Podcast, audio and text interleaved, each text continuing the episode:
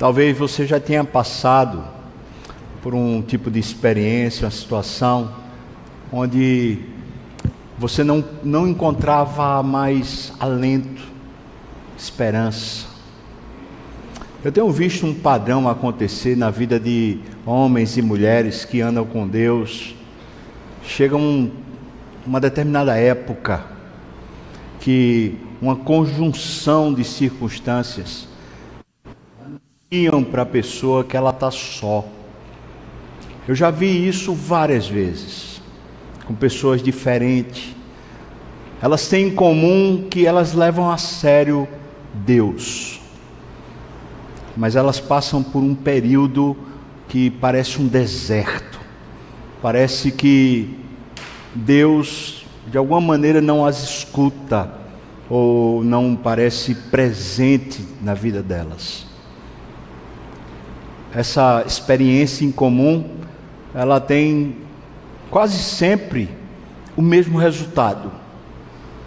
Quando passa a seca, quando passa a tormenta, não vem só um novo período de abundância, vem um tipo de plenitude vem um novo patamar, uma nova caminhada espiritual. Uma mudança que aconteceu durante a seca.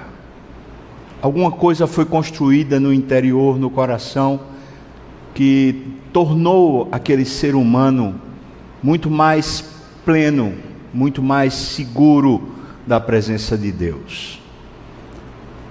Eu quero falar com você sobre isso um momento específico na história do povo de Israel, especialmente falando de um homem aqui, Moisés, quando ele estava ali passando por essa seca, uma distância de Deus.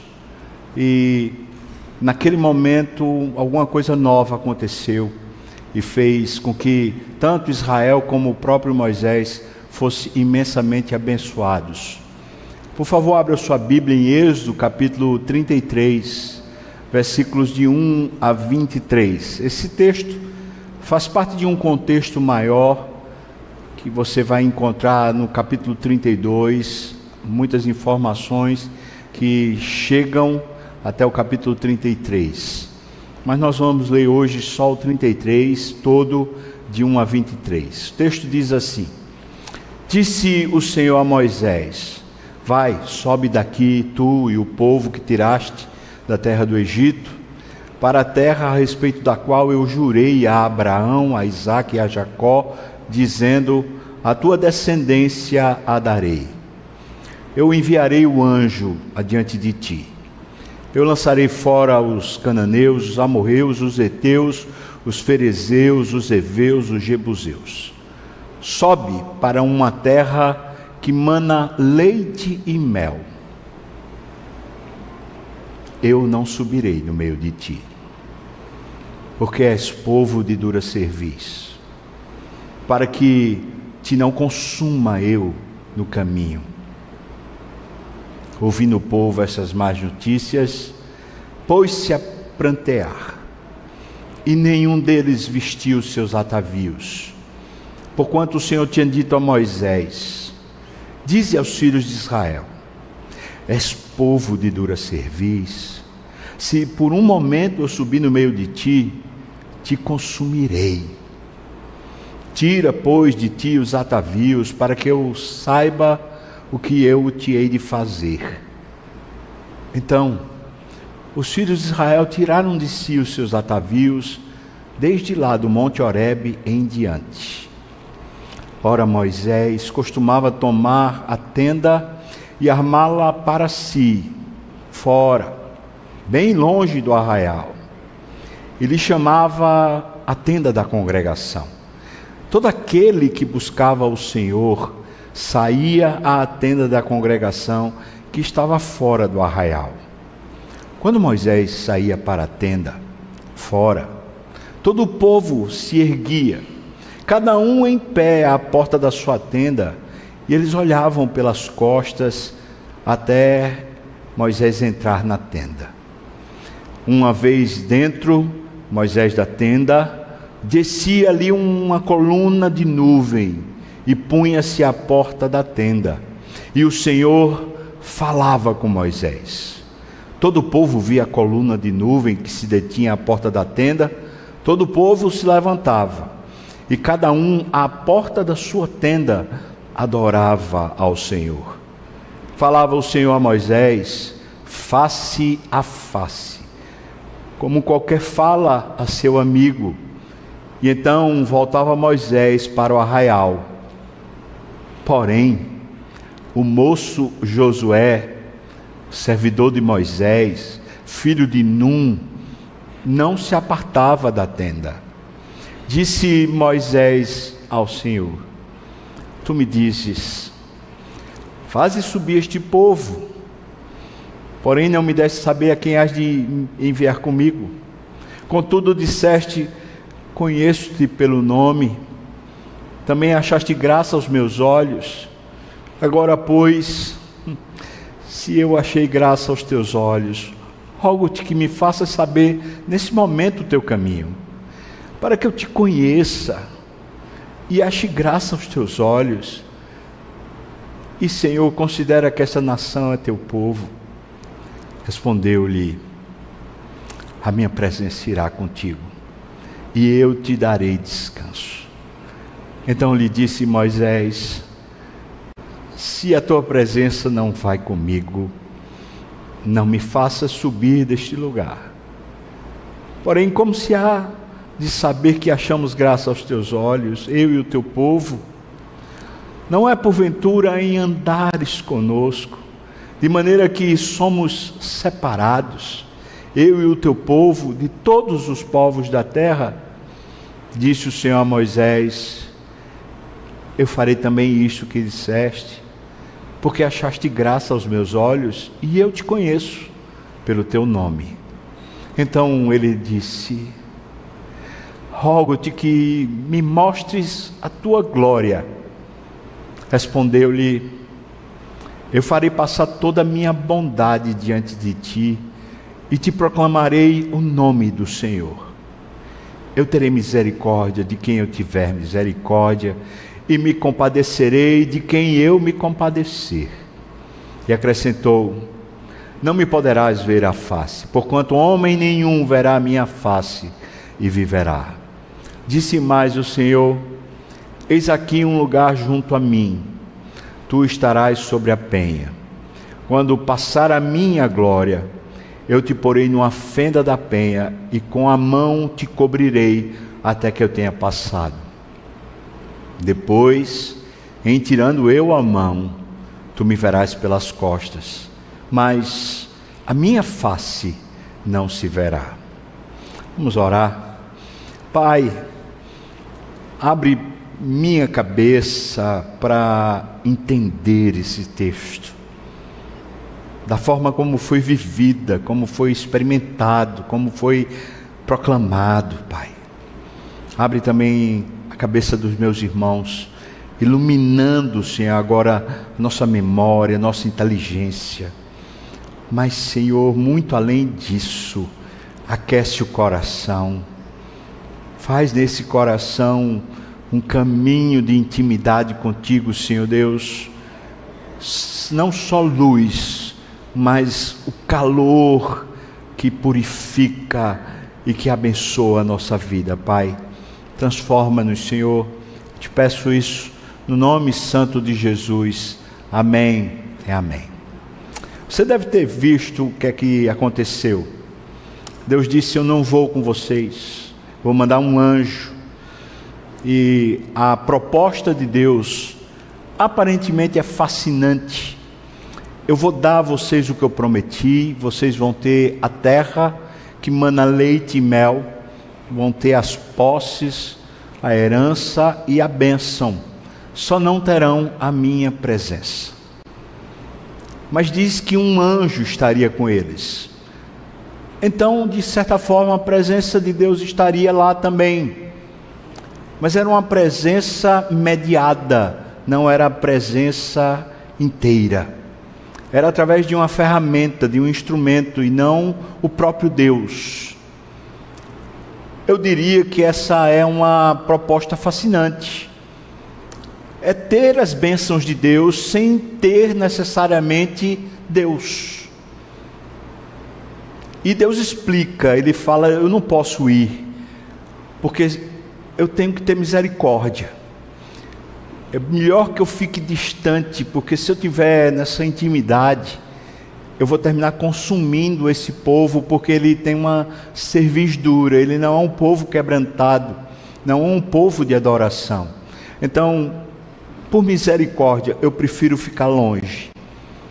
Eu prefiro deixar um mediador fazendo essa relação. Fascinante. É quase como se a proposta fosse assim. Estou aqui trazendo uma, uma um certo ar de especulação.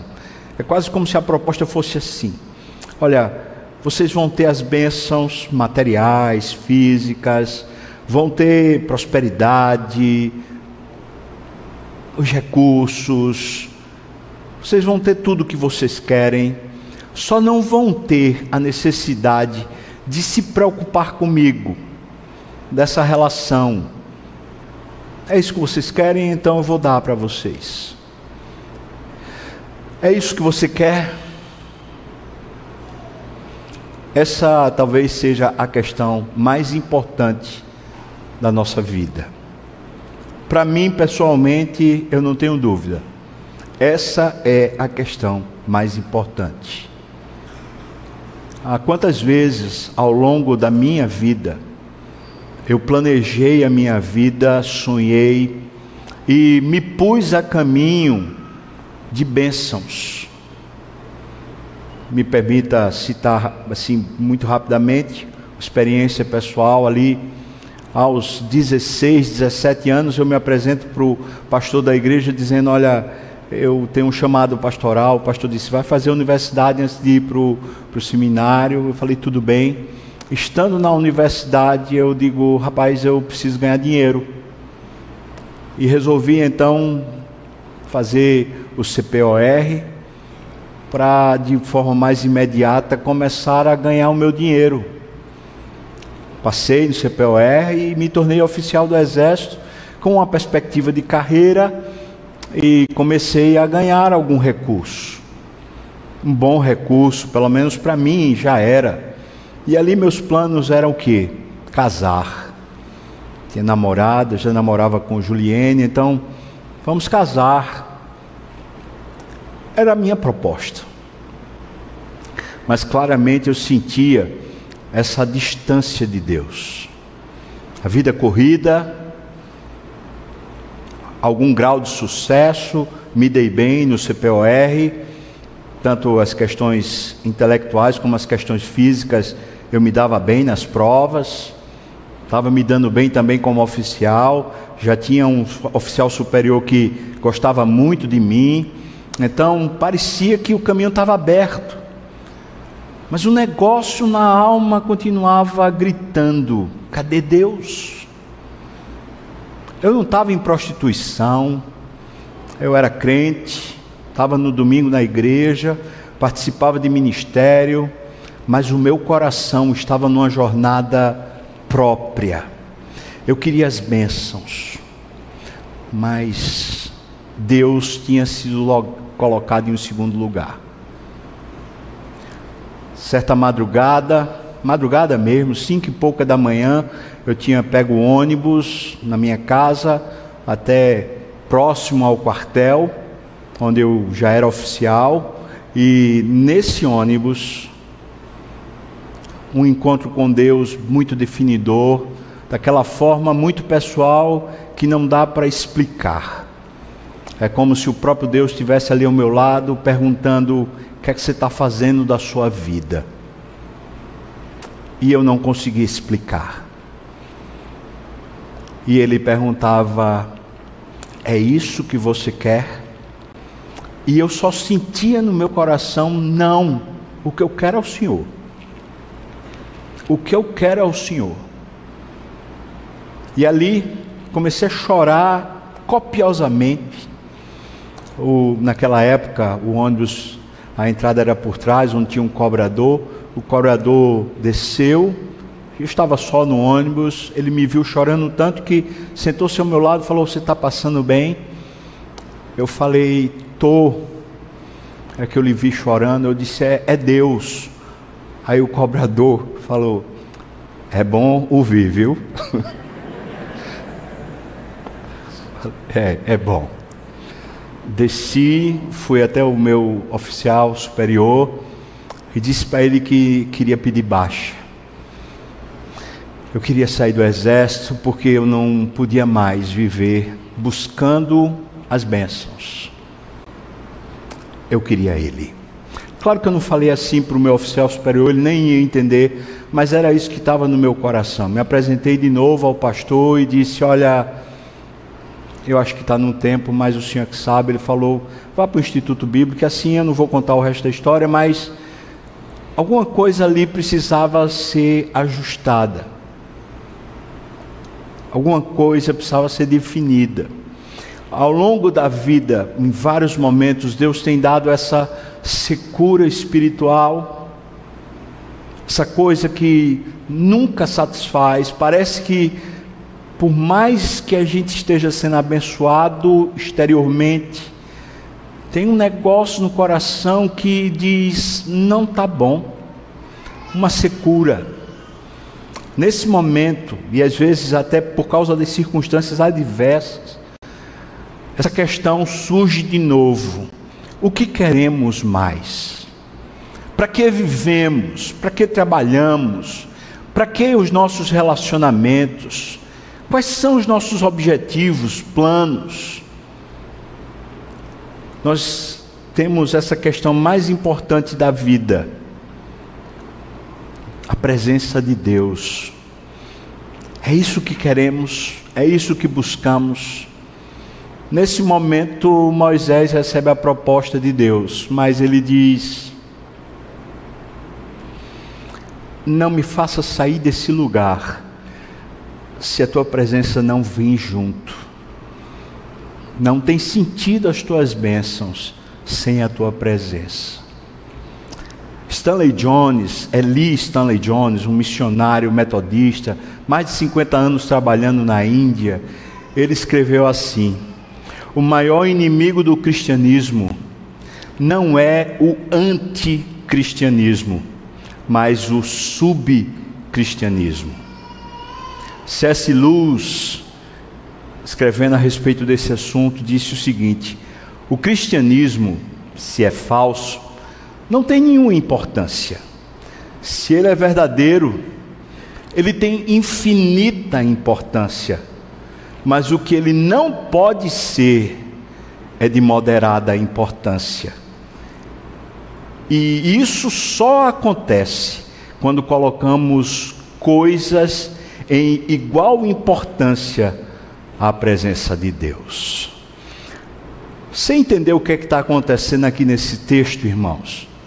Deixa eu colocar um pouquinho o contexto anterior. Enquanto Moisés estava em cima no Monte Horebe, Monte Sinai, o povo começou a sentir falta de uma visualização de Deus. Eles conseguiam ver os estrondos, os trovões e também alguma manifestação de Deus lá em cima no monte, mas eles estavam embaixo no monte. É bom lembrar que Deus os havia chamado para estarem lá, mas eles tiveram medo, então eles ficaram aqui embaixo. Enquanto eles estão aqui embaixo, eles viram que, de, que Moisés se demorava 40 dias. Então eles disseram: Bom, a gente precisa da materialização de Deus. É muito interessante o relato bíblico, porque diz que eles resolveram fazer uma festa ao Senhor. Portanto, de uma maneira que bem complicada, eles estavam querendo fazer uma festa que fosse para Deus.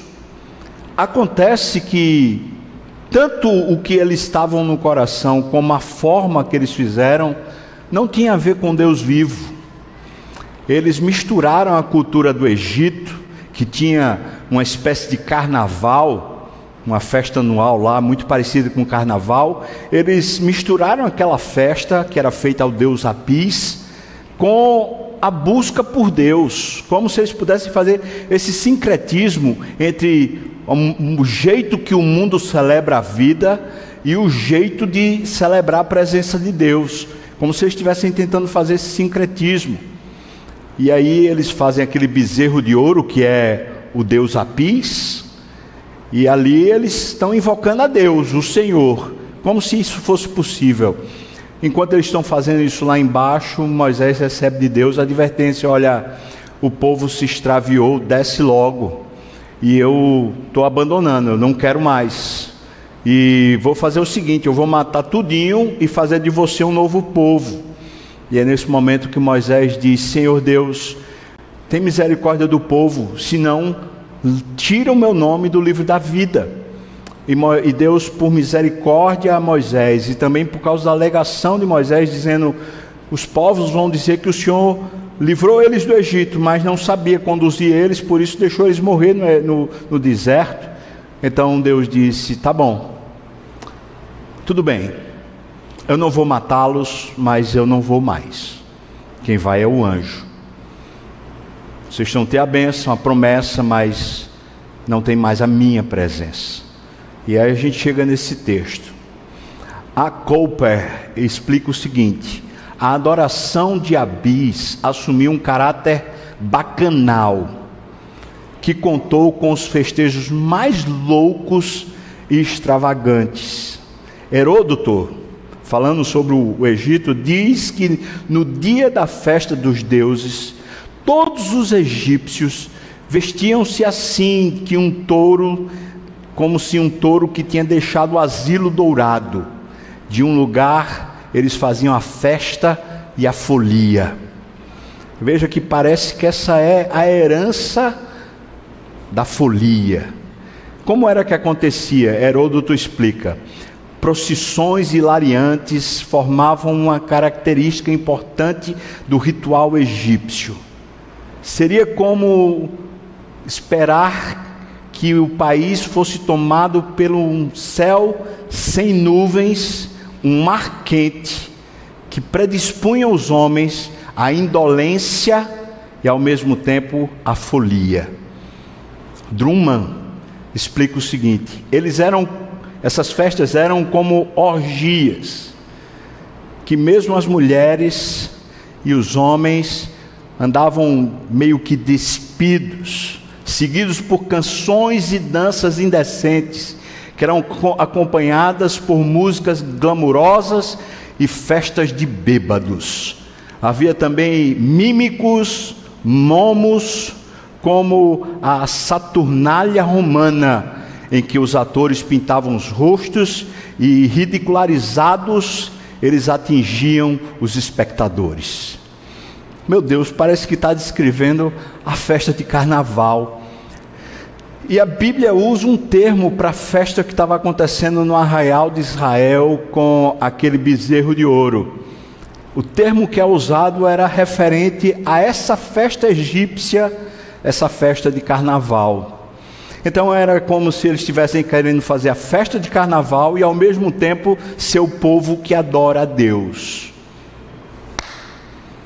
Bateu de frente. Não dá. Não dá para ser mundano e ao mesmo tempo ser cristão ou ser crente. Por favor, não queria reduzir esse sermão à questão do carnaval, mas acho que é tão pertinente que a Bíblia coloque uma referência que na nossa cultura seja tão visível, tão prática. O que está acontecendo na essência é que quando a cultura do mundo quer fazer síntese com o nosso coração, um coração de adorador, começa a haver um esvaziamento da nossa vida espiritual. A gente começa a perder o brilho espiritual. E quando começamos a perder o brilho espiritual, nós entramos em crise. Porque não dá para o cristianismo ser moderado. Não dá para a relação com Deus ser superficial. Por natureza e definição, ela é radical. Quando eu falo assim, irmãos, é porque para que esse relacionamento aconteça, Deus precisou matar o filho dele. Deus precisou se fazer homem, se fazer carne. Considere comigo quão radical é, são essas informações.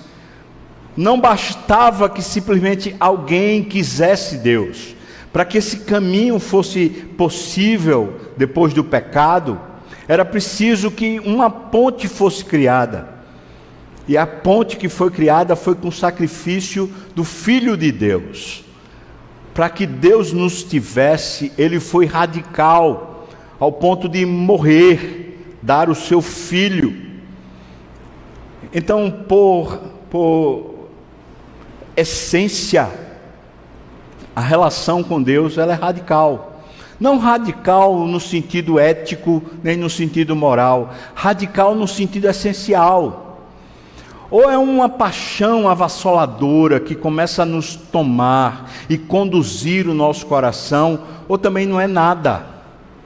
Quando nós vamos diminuindo essa paixão, tentando fazer sincretismo com o mundo, com a sociedade, o nosso coração vai se tornando seco e estéril, e é nesse momento que nós entramos em crise. E aqui é a crise, quando Deus diz: tudo bem, eu lhe prometi as bênçãos, você terá as minhas bênçãos, mas a minha presença você não sentirá. Interessante para esse sermão, eu li bastante, especialmente um puritano que fala a respeito do, do período do Êxodo. E ele fala exatamente isso. Deus parece definir a questão da sua relação com o homem no termo da sua intensidade, da qualidade, não simplesmente dos ritos e processos mecânicos. Não dá para a relação com Deus estar restrita a uma adoração pública quando fazemos o culto, ou mesmo para várias questões ministeriais. A relação com Deus é uma paixão, pulsa dentro do coração, faz o homem e a mulher se redefinirem à medida que qualquer outra coisa quer ocupar o lugar dessa paixão. Estando secos, nós precisamos de definição. Esse texto eu poderia dividir, o texto que lemos, em seis partes, para a gente analisar e chegar às próprias conclusões. A primeira parte, versículos 1 e 2, é o fato de que Deus oculta a face dele. Você pode ver isso, por exemplo, no versículo, no versículo 1 diz: Disse o Senhor Moisés, vai, sobe daqui, desse povo que tu tiraste. Mas quando chega no versículo 2, ele diz: Enviarei o anjo diante de ti. Eu mesmo não vou, não mas eu enviarei o anjo. Deus está ocultando. O que a gente vê aqui, Moisés intercedeu a Deus, Deus ouviu.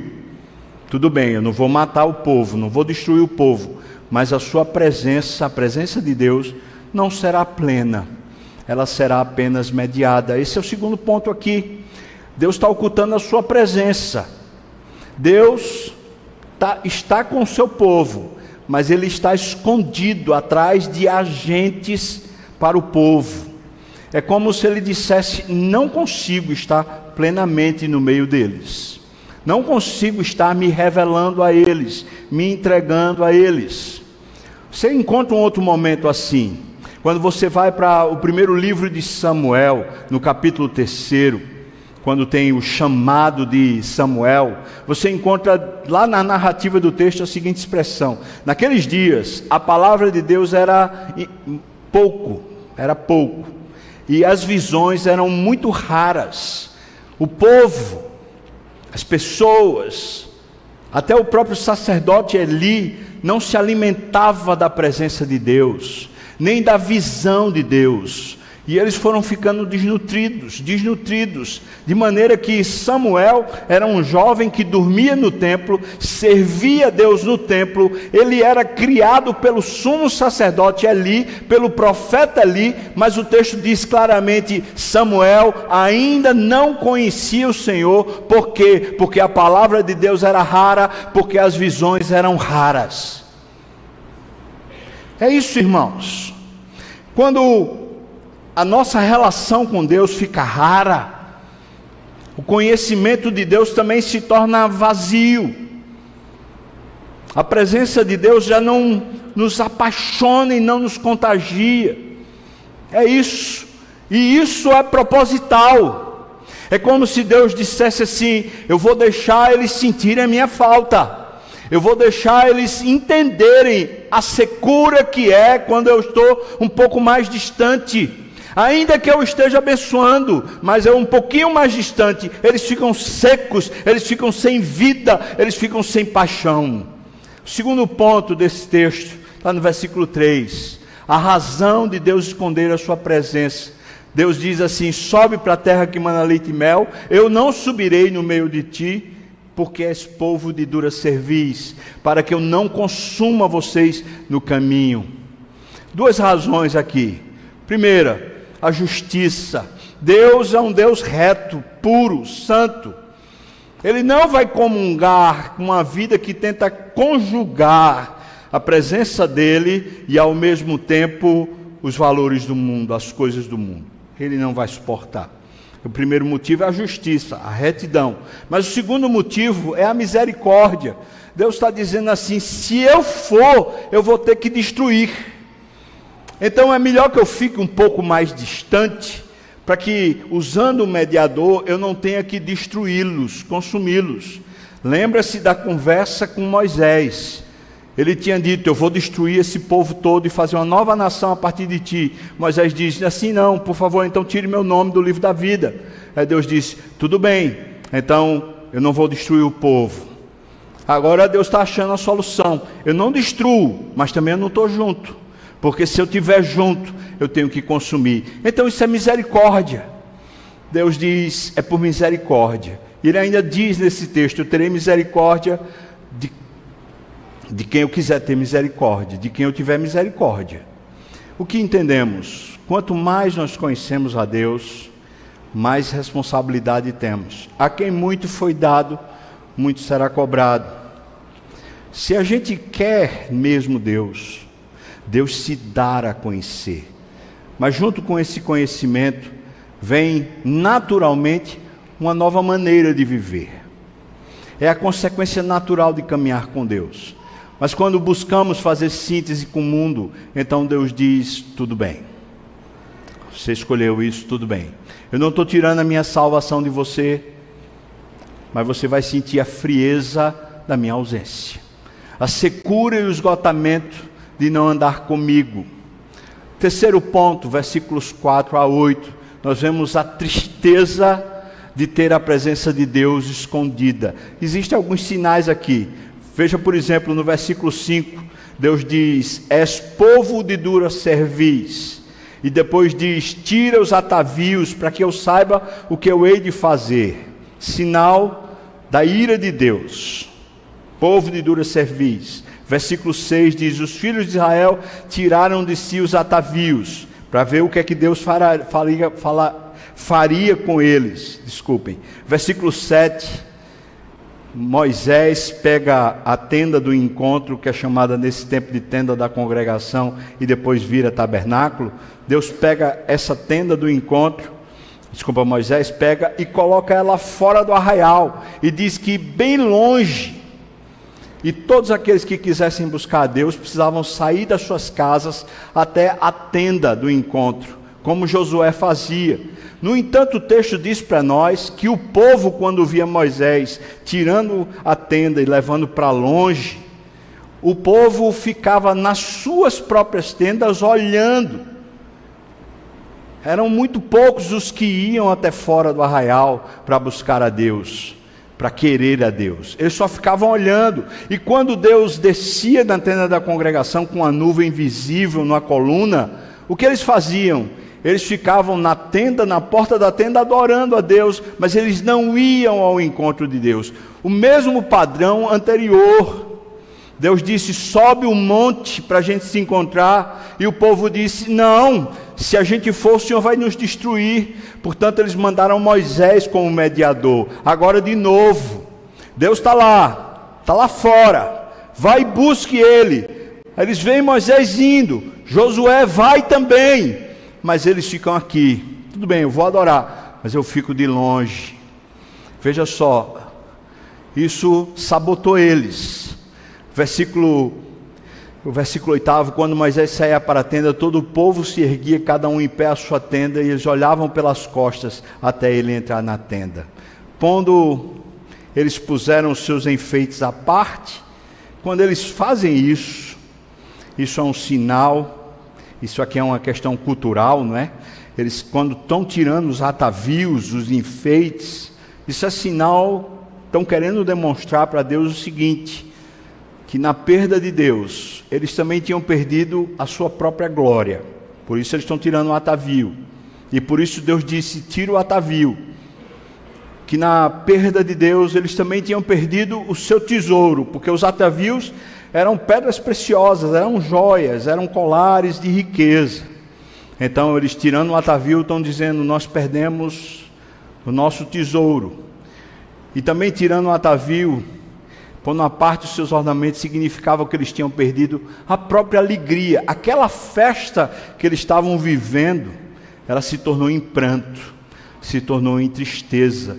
E quem foi que requereu deles isso? O próprio Deus.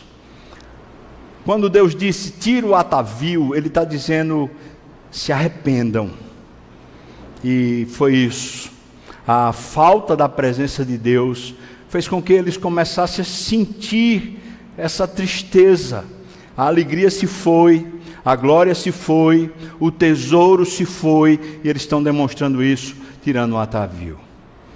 Aí o texto aparece mostrando a relação de Moisés com Deus.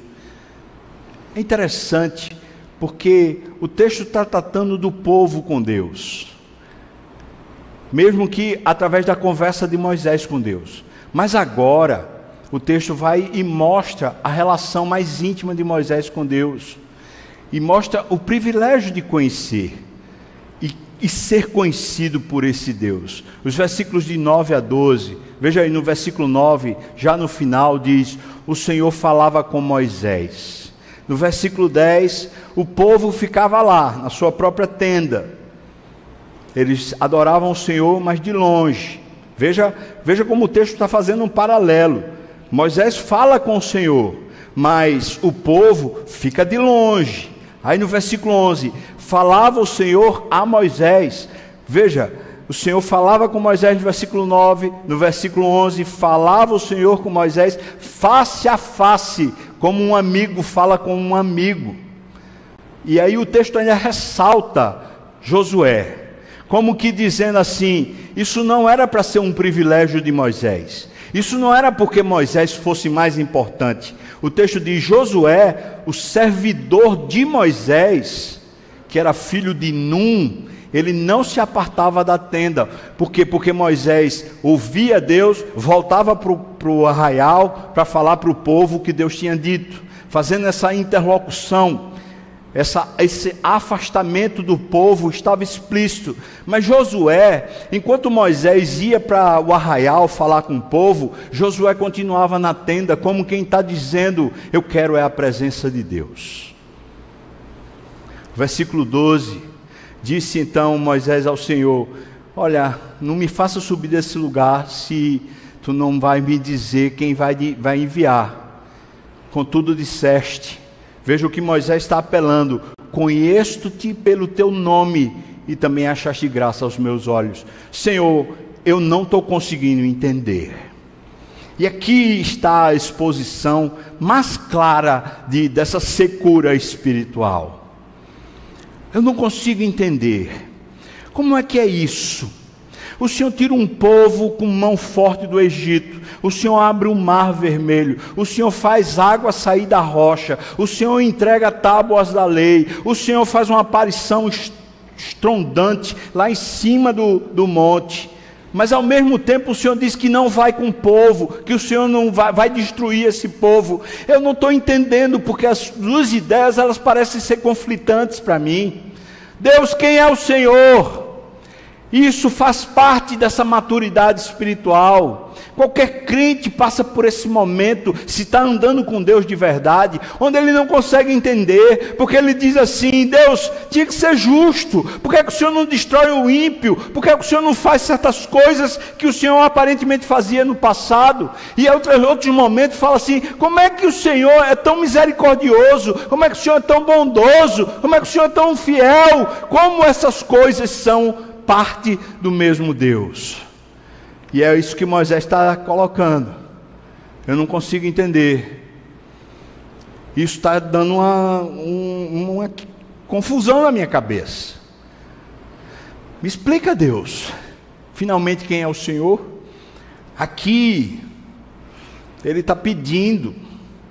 O Senhor diz coisas, até diz que me conhece, diz que eu achei graça, que achou graça em mim, mas cadê, Senhor? Essa confusão continua me, me tomando. Em outras palavras, é como se Moisés estivesse dizendo assim: Eu tenho um grande privilégio de conhecer o Senhor. A gente fala um com o outro, mas nesse momento, a minha cabeça não está organizada, ela está numa confusão porque as circunstâncias estão me deixando seco. Eu não estou conseguindo ter paz, eu não estou conseguindo ter inteireza de coração. E aí você encontra a quinta parte, a restauração da luz da presença de Deus. Isso vai de versículos 13 e 14. Ele diz: Agora, pois, se eu achei graça aos teus olhos, rogo-te que me faça saber nesse momento Veja o pedido que ele faz: o teu caminho, para que eu te conheça e ache graça aos teus olhos. E também considera que essa nação é o teu povo, porque Deus tinha dito para ele: Esse teu povo, Moisés, que tiraste do Egito. E agora Moisés está dizendo: Senhor, esse é a tua nação. Por favor, considera que é a tua nação. Versículo 14 ele diz: Deus diz: A minha presença irá contigo. E aí veja, se Moisés acabou de apresentar a confusão que cansa, então ele diz: Eu vou contigo e eu te darei descanso. Esse aqui é o preenchimento que Moisés está precisando. Ora, descanso de quê? Das dúvidas, dessa confusão existencial. É só a presença de Deus, irmão, que faz a gente descansar. Não estamos falando de saber, nós estamos falando de presença, de pertencimento, de enchimento do espírito, que faz as dúvidas existenciais se calarem.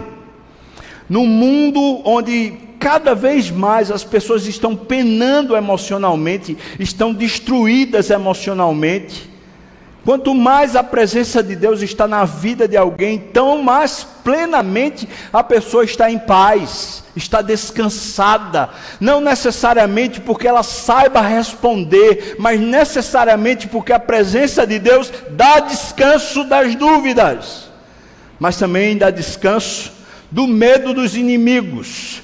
Moisés tinha e o povo tinha passado por muita tormenta com inimigos que estavam no calcanhar pouco tempo atrás eles tinham tido uma grande briga e Moisés precisou ficar com as mãos estendidas. Agora Deus está dizendo: Eu vou dar descanso a vocês com a minha presença no meio de vocês. Também descanso sobre o futuro. Meu Deus, o que é que adianta ter um futuro garantido se Deus não é, não está lá? Deus é que é a garantia. Deus é que é a garantia de um futuro que vale a pena e não por si só o futuro com as coisas e bens que possam estar lá. Então agora, quando Deus diz te darei, Deus está anunciando o futuro, dizendo descanso vai estar lá com a minha presença. Portanto, as dúvidas no presente, as dúvidas do futuro e as questões de inimizades, as questões de brigas que estão no presente nos consumindo, elas são retiradas à medida que a presença de Deus nos preenche. E é isso que Deus está dizendo para Moisés: a minha presença te dará descanso. Veja, a conversa está acontecendo, essa dinâmica povo distante, Moisés conversando, mas Moisés ao mesmo tempo sentindo no seu coração um vazio, porque ele não está entendendo como Deus age. Uma hora é misericordioso, outra hora parece ser duro demais. Como é que isso se compatibiliza? Como é que isso se concatena? No meio disso tudo, ele começa a perceber a graça e a glória. E é precisamente essas duas coisas que Moisés pede: a graça da presença de Deus, no versículos 15 e 17. Veja o versículo 15: diz: Então lhe disse Moisés: Se a tua presença não vai comigo, não nos faça subir deste lugar. Diz mais: Pois como se há de saber? Veja o que é que Moisés está falando: Que achamos graça aos teus olhos, eu e o teu povo. Deus disse: tudo bem, vocês vão ter. Agora Moisés está dizendo: a gente quer a tua presença. Deus disse: tudo bem, eu vou com vocês e darei descanso, eu estarei presente. Mas aí ele diz assim: é definidor isso aqui, Deus. Essa aqui é a minha escolha pessoal. Eu estou fazendo essa escolha em nome do povo, como representante dele. Se o Senhor não está presente, não vale a pena mais nada. Quando Moisés diz isso, ele explica. E a gente não consegue entender essa graça. Como é que a gente vai achar essa graça que o Senhor diz que a gente achou graça aos seus olhos? Não é porventura, versículo 16, não é porventura em andares conosco, de maneira que nós somos separados, eu e o teu povo, de todos os povos da terra. Ele começa a definir como será possível ver a graça de Deus na presença de Deus. E o primeiro sinal é Deus andar com você. Que, que adianta você dizer que tem Jesus no coração? O que, que adianta você dizer que é salvo e que o sangue de Jesus lhe deu a salvação? Se não há sinal de que Deus anda com você. A graça de Deus, ela é manifestada no fato de Deus estar presente conosco no dia a dia. Andares conosco. Mas ainda no versículo 10, 16 ele diz: "E sermos nós um povo que é teu, separado dos outros povos". E isso aqui é um ponto crucial para a nossa identidade cristã. Por mais que sejamos brasileiros, por mais que estejamos aqui na terra, no meu caso eu sou recifense, nascido em Recife. Por mais que a gente tenha isso na nossa certidão de nascimento, na nossa carteira de identidade, no nosso CPF, no nosso passaporte, uma coisa é definida pela salvação, pelo fato de termos Deus como nosso Deus é que nós somos de uma outra cidadania, nós somos do céu, nós somos de Deus, nós somos de Cristo, povo de propriedade exclusiva de Deus. E o povo crente é um povo que tem presença, mas também tem cultura divina. Ou seja, a gente começa a estar separado mesmo. Todo mundo está preocupado com o governo daqui da terra e nós estamos seguros com o governo eterno.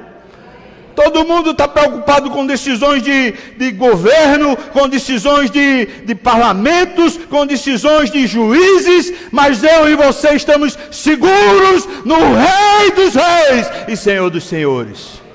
O povo de Deus tem em si uma certeza: nós somos separados separados de todos os demais povos da terra, porque somos propriedade do Senhor. E é aqui que se manifesta a graça. O que, é que adianta a gente dizer sou salvo, se quando a graça de Deus que realmente revela a salvação, ela não se revela a nós como uma experiência real. Mas também, o versículo ainda diz para nós, versículo 17: Disse o Senhor a Moisés: Eu farei também isso que disseste. E ou seja, eu vou andar com vocês e vou separar vocês de todos os povos da terra. Mas aí Deus diz mais: porque achaste graça aos meus olhos e, conjunção aditiva, eu te conheço pelo nome. A graça de Deus, além de ser Deus conosco, além de ser esse pertencimento e cidadania, também é termos o nosso nome conhecidos por Deus. Nome, na cultura hebraica, é a identidade. Em outras palavras, Deus está dizendo: Eu sei quem você é. O fato de ser sabido por Deus faz com que a gente tenha paz. Porque, irmãos, uma coisa que a gente não sabe é quem somos. Não sabemos. Nós fazemos votos, nós fazemos promessas, mas nós mesmos nos desiludimos com as nossas faltas, com a nossa incapacidade de ser congruente com aquilo que a gente quer, com a nossa debilidade de não conquistar aquilo que a gente planejou. Por quê? Porque a gente não se conhece, a gente não se sabe. A gente precisa de um Deus que saiba quem somos, porque andando conosco Ele nos guiará precisamente dentro daquilo que de fato nos faz bem, porque nos conhece e nos sabe e nos separou como propriedade exclusiva. E a graça parece juntar essas três coisas: uma presença de Deus nos separando, dando para nós uma cultura que não é mais só terrena, mas é sobretudo celeste. Mas esse tipo de vida, onde Deus está presente e a cultura dele se entranha na gente, tem muito a ver com o cuidado de Deus de forma muito pessoal, porque Ele sabe quem você é. E é por isso que, através da cultura celestial e da presença de Deus, você é separado de uma série de questões que vão lhe fazer mal e vão lhe destruir. Então, a presença de Deus para Moisés e agora para o povo, por causa do pedido de Moisés, se revelaria através dessa graça que estaria Deus com eles andando e Deus separando eles de todos os outros povos. Mas chega no versículo 18, Moisés entendeu claramente, mas ele disse: Eu preciso de um negócio a mais. Eu preciso de uma coisa que realmente faça finalmente a minha alma descansar. Versículo 18 ele diz: Rogo-te, me mostres a tua glória. Por quê? Porque a graça não seria o suficiente. Porque na seca, na circunstância adversa, a única coisa que resgata a alma, a única coisa que faz o coração desfrutar a graça, é um sinal de glória. É alguma coisa que nos persuade por dentro, dando para a gente de novo sentido para viver, sentido para se levantar sentido para se esforçar, sentido para trabalhar, sentido para lutar, sentido para amar. A gente precisa de um sentido. A gente não precisa só da experiência do amor, mas a gente precisa de um sentido para o amor. Não só para amar, mas para ser amado. E é por isso que esse pedido de, de Moisés é tão importante. Senhor, eu preciso de uma motivação, de uma coisa que me levante. Eu preciso entender uma coisa: que Deus é esse que na hora age com ira, com dureza, e outra hora age com fidelidade, com mansidão, com bondade, com doçura. Que Deus é esse, porque eu quero que o Senhor me mostre o caminho, e o Senhor disse para mim: tá bom, então minha graça vai contigo, eu ando contigo, o meu favor está com você, mas Senhor Deus, por favor, eu estou agonizando, que eu não entendo quem é esse Deus, me dê uma motivação, me ensine finalmente quem é o Senhor. Então ele pede a glória.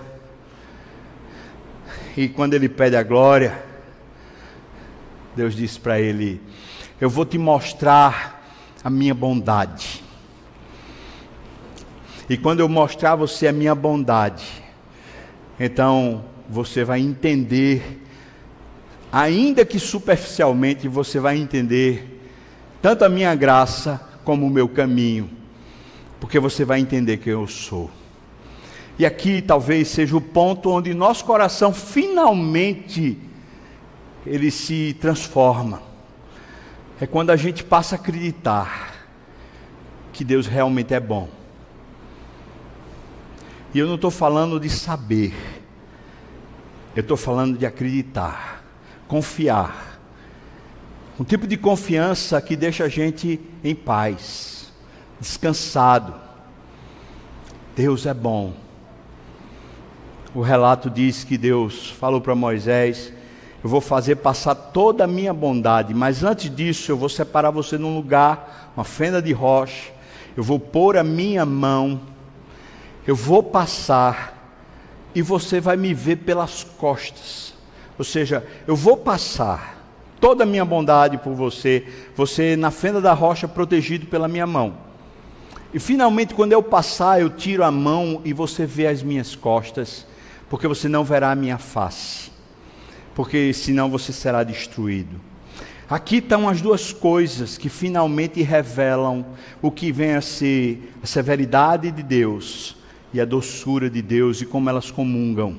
Elas comungam numa coisa que é chamada amor ou bondade. Onde é que a gente encontra na Bíblia essas duas coisas no mesmo ato? É na cruz. Na cruz, Deus está sendo o mais severo de todos. Tem gente que diz no Novo Testamento Deus parece que não é tão severo. Então é porque considera que os livros dos evangelhos sejam do Novo Testamento. Porque no livro do Novo Testamento você vai encontrar um Deus que se faz carne, que habita no meio de um povo duro e difícil, que anda com eles, cheio de graça e de misericórdia. Bondade, bondade, bondade, bondade, bondade. Mas esse mesmo povo que recebe bondade, carinho, cuidado, amor, é o povo que diz: crucifica-o, crucifica-o, crucifica-o. E Deus põe ele na cruz, põe o filho dele na cruz. E quando põe o filho dele na cruz, o filho grita, bradando sem força e sem voz, mas com o coração sofrido e doído por causa da ira de Deus. Ele grita: Deus meu, Deus meu, por que me desamparaste? É nesse momento que a gente entende como a justiça de Deus anda junto com a bondade. É porque na cruz toda a justiça de Deus, todo o castigo de Deus, toda a ira de Deus é derramado sobre Cristo. Mas ele, Cristo, ele está sendo abandonado pelo Pai, mas ele não está abandonando você. Ele não está deixando de lhe amar. Tanto é que ele diz para os circunstantes, falando para Deus: Pai, perdoa-lhes, porque eles não sabem o que fazem. A bondade de Deus e a severidade de Deus, a doçura e esse juízo de Deus estão na cruz. A cruz revela a glória de Deus. É na cruz que a gente se sente perfeitamente amado e satisfeito plenamente. A cruz para nós é a fenda da rocha. A cruz para nós é a mão de Deus sobre nós. A cruz para nós não é a visão das costas, mas a visão da face. É na cruz, é na cruz, é na cruz que nós somos restaurados no vigor e na plenitude. É na cruz que a gente entende porque vivemos, nos movemos, existimos, planejamos. É para Ele, por meio dEle é com Ele, tem a ver com Ele e não conosco. Moisés sai daqui transformado, muito mais resolvido. Esse mesmo povo vai se rebelar com ele sucessivas vezes no livro de número, números. Mas está tudo certo. Deus destrói parte do povo várias vezes mas Moisés está tudo certo, está em paz. Ele não vai mais pedir a Deus, Senhor, não destrua, porque ele finalmente entendeu. Quando Deus é justo, é porque Ele é bom. E quando Deus é bom, é porque Ele é justo. As duas coisas não estão brigando, elas estão em perfeita harmonia. Porque tudo, toda justiça que Deus faz é para revelar amor. E toda a revelação do amor de Deus está plena de justiça. Elas não estão desencontradas. Elas, na verdade, são duas faces da mesma moeda. Moisés saiu dali resolvido e pleno. Falei no começo dessa mensagem que o pior inimigo do cristianismo, citando o Eli, é o subcristianismo. Depois, C.S. Luz fala para nós que só é possível quando a gente coloca outras coisas como mais importantes ou mesmo tão importantes quanto a presença de Deus. Pergunto para você, irmão, nessa manhã, o que é que você quer? O que é a coisa mais importante para você? O que é que você mais deseja acima de tudo? Acima de qualquer outra coisa. Quer o Senhor de verdade. Deus, não me importa se as bênçãos materiais virão, mas me importa se o Senhor está comigo e se o Senhor me completa. A graça e a glória, a justiça e a bondade andando juntas. Eu não vou perguntar se você quer. Se você é crente, você quer. A minha pergunta é mais íntima, mais profunda. Você tem vivido isso? Você tem saboreado essa doçura dessa graça com glória? Essa plenitude de Deus em você? E a minha pergunta é: se você tem provado isso, então certamente você está muito feliz e satisfeito. Mas se não tem, que tal tirar hoje os seus atavios, essas glórias momentâneas que você tem enchido seu coração? Que tal tirar hoje o sincretismo de tentar fazer a síntese entre amar a Deus e ao mesmo tempo buscar as coisas daqui da terra? Que tal, irmão, você resolver amar a Deus com radicalidade? Não é brigando com ninguém, não é desmerecendo ninguém, mas lá no seu íntimo dizendo nada além de Deus, nada além dele, nada além dele. Eu quero mais que tudo, eu quero mais que tudo. Que tal você definir isso no seu coração? Meu Deus, me dê de ti sem medida. Me faça te conhecer sem medida. Me faça desfrutar sem medida da tua presença, Senhor. Que tal, irmão? Você topa isso? Falando de uma busca de todo o coração, uma intensidade de afirmação, uma decisão, a mais importante da sua vida. Nada além de Deus, nem as bênçãos de Deus além dele. Ele e só Ele para nos satisfazer por completo. Finalizo com a palavra John Piper, que diz que nós exaltamos mais a Deus quando nós nos alegramos nele, ou quando estamos plenamente satisfeitos nele. Na verdade é a seguinte, que quando o buscamos de todo o nosso coração, é só aí que a gente tem uma satisfação abundante. E não é errado ter a satisfação. O, é, o errado é buscar a satisfação em outra coisa. Vamos orar? Você topa buscar a Deus ou definir no seu coração: Deus, eu te quero e quero o Senhor além de qualquer outra coisa, para cima e para mais do que qualquer outra coisa, eu te quero. Por favor, fique de pé, vamos orar, orar com você e orar por você. Senhor, obrigado, Pai, por nos dar esse texto, esse momento de definição Obrigado por nos conduzir a nossa própria alma, nossa própria vida a esse momento de definição. Obrigado quando o Senhor nos constrange, quando o Senhor nos faz ficar secos para entendermos o que está funcionando em nós. Obrigado, Senhor Deus, quando o Senhor nos diz com seriedade, com às vezes com dureza.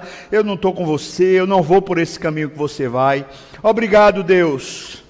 Obrigado porque o Senhor não se apequena, pelo contrário, o Senhor é grande e é fiel. Obrigado quando a tua dureza, quando a sequidão da nossa alma é sinal de uma persuasão divina. Obrigado, Deus. Meu Senhor, nós queremos tirar os, os nossos atavios, queremos tirar qualquer coisa que esteja em nós ou na nossa vida, que esteja se interpondo a tua glória que esteja se contrapondo à tua graça, que esteja fazendo a gente não perceber a singeleza e a beleza do Senhor. Deus, nos dá um ponto de definição, nos dá um ponto de resgate, Senhor Deus. Dá um momento para a nossa vida, onde a gente entenda e compreenda a graça e glória, que o nosso coração seja tomado pelo amor revelado em Jesus, Pai. Ó oh, Senhor, enche-nos de paixão por Ti, de desejo por Ti, Senhor, como precisamos de Ti, da Tua presença, Pai. Abençoa o Teu povo, abençoa a mim, Senhor Deus, abençoa a nossa família, Senhor. Ó, oh, traz salvação para nossa casa, Senhor. Precisamos tanto de Ti. Ó oh, Senhor, nós oramos no nome de Jesus. E que a graça do nosso Senhor e Salvador Jesus Cristo, o amor de Deus, o nosso querido e amado Pai, comunhão, consolo, a bênção, o poder, o avivamento do Espírito vem sobre nós, povo do Senhor.